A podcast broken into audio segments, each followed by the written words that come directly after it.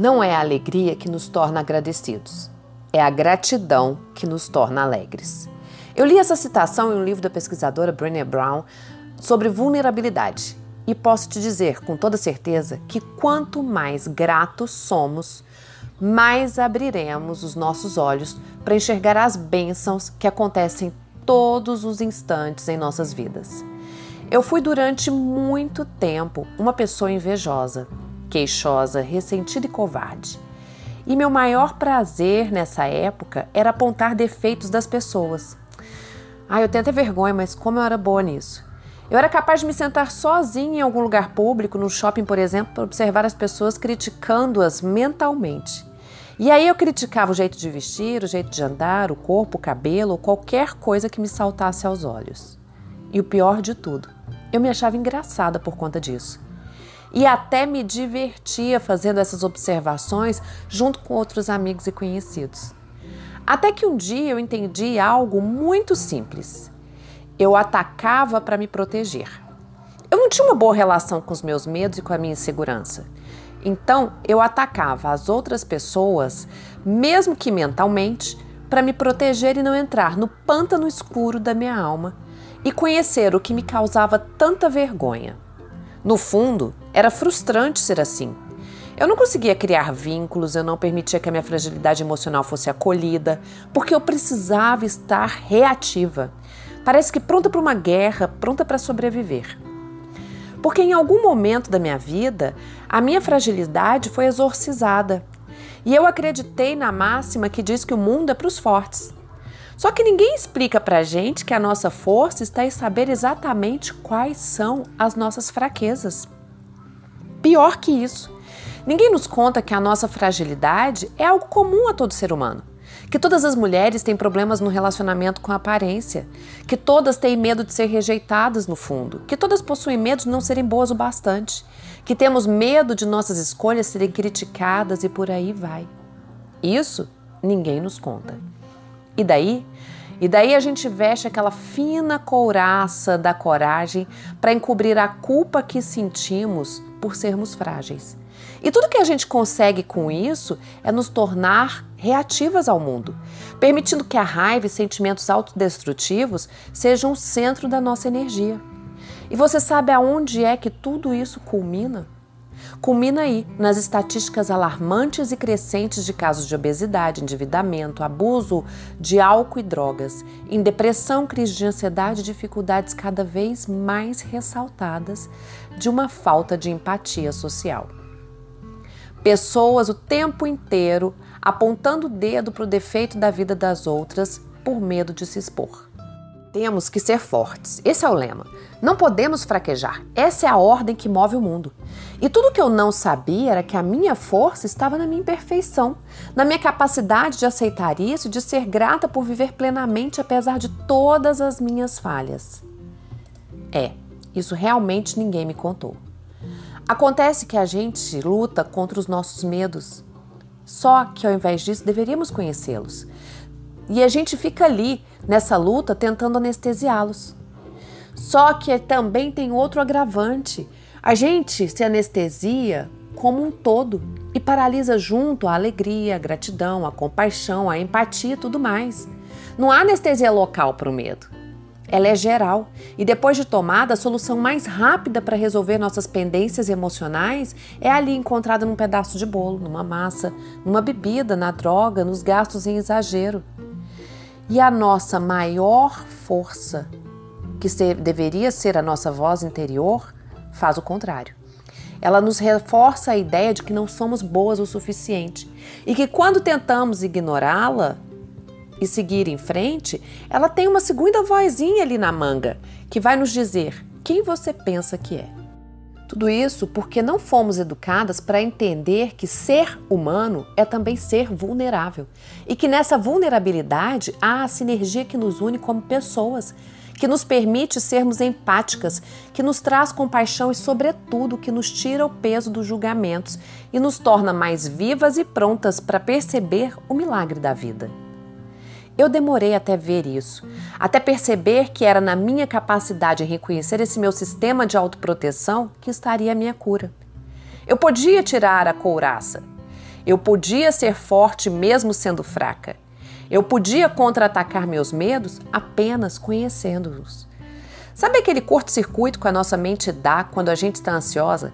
Quando a gente está preocupada com alguma coisa sobre a qual não temos nenhum controle? Sabe a hora em que buscamos Deus em oração e ao invés de deixarmos ali, depositados em seu altar, as nossas dores, colocamos para Ele as soluções que acreditamos serem as melhores? Sabe o movimento interno que se propaga dentro da gente, que nos faz andar em círculos, agitadas e quase sem nenhuma lucidez, quando somos abatidas pelo medo de decepcionar alguém, de não conseguirmos superar algo? Isso só acontece porque, num determinado momento, a gente permitiu que a nossa vulnerabilidade não fosse colocada em exposição. Que nós estaríamos ali, se fizéssemos isso, assinando o atestado de fraqueza. Mas observe bem, eu não estou falando de superexposição, de você sair por aí tagarelando todas as suas vergonhas e medos. Não, não é disso. É da coragem de assumir para quem convive com você no dia a dia que você é uma pessoa de carne, osso e medos. Não há esforço sem erros e decepções e não há vitória sem vulnerabilidade. Você vai cair muitas vezes antes de conseguir e tudo bem, é natural. Tem um trecho do livro de Brené Brown que eu usei como estudo para falar com vocês hoje sobre esse tema, aonde ela escreve um manifesto pela criação dos filhos plenos. Eu achei ele lindo e trouxe ele para vocês entenderem. Ele diz assim: Acima de tudo, quero que você saiba que é amado, que tem a capacidade de amar. Você descobrirá isso por meio de minhas palavras e atitudes. As lições sobre amor estão na maneira como eu o trato e como eu trato a mim mesmo. Quero que você se relacione com o mundo a partir de um sentimento de dignidade e de autovalorização.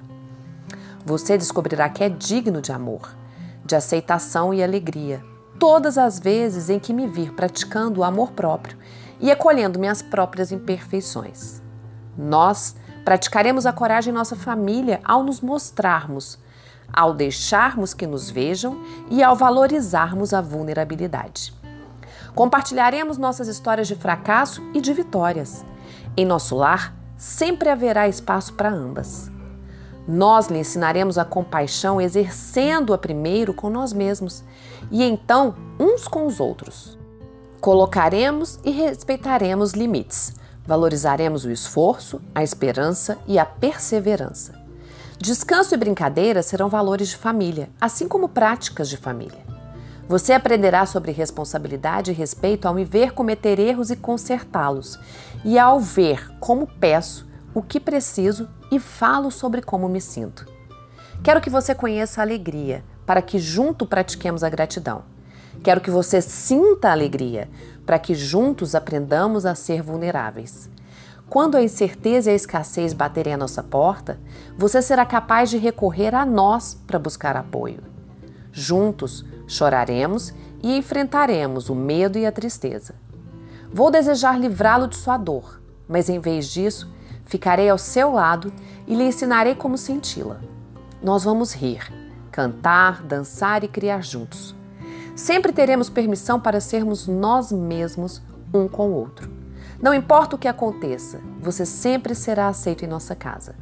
Quando iniciar sua jornada para ser uma pessoa plena, o maior presente que poderei dar a você é amar intensamente e viver com ousadia.